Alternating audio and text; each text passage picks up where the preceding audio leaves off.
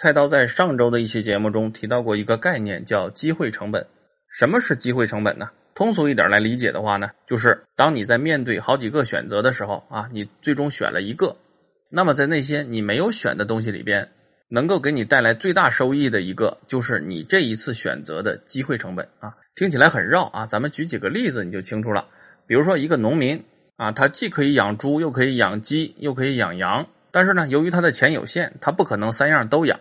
只能养一样，那么咱们假定养猪一年的收益是一万块，养鸡一年的收益是两万块，养羊一年的收益呢是三万块。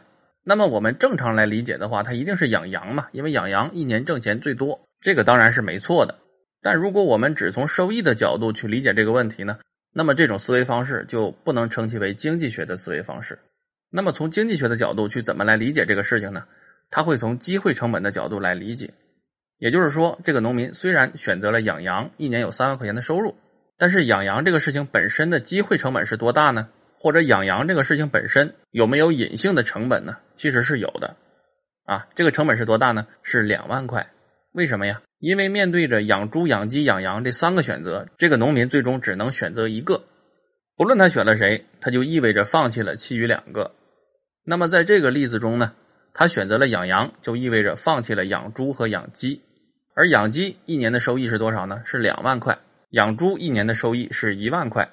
同时，由于养猪、养鸡、养羊这三件事情不能同时兼得，只能选一个，那么这个农民最终选择养羊的机会成本，或者叫隐性的成本，就是他养鸡一年所得的收益，也就是两万块。啊，有朋友问，那为什么不是养猪和养鸡这个收益之和呢？为什么不是三万块呢？因为猪、鸡和羊你都不可以同时养嘛，你只能选一个。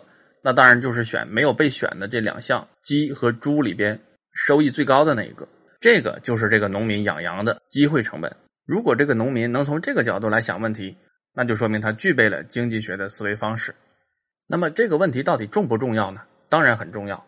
对于我们普通人来讲，既可以指导我们日常的经济选择，也有助于我们透彻的理解很多经济政策到底是好还是不好啊，效果如何。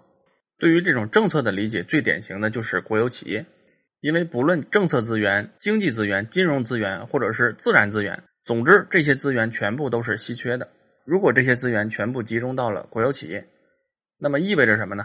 就意味着除国有企业之外的其他的市场参与者所得到的资源就会相对的减少。当然，发展国有企业是我们的优先战略，国有企业对我们的经济也做出了非常重大的贡献。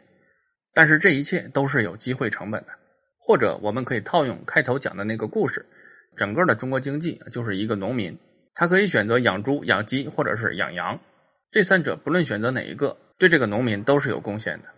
只不过国企在这个模型中到底是猪、是鸡还是羊，它对这个农民的贡献是否最大，我们不得而知啊？为什么？因为我们不知道，在我们支持国有企业的同时，我们到底付出了什么样的机会成本。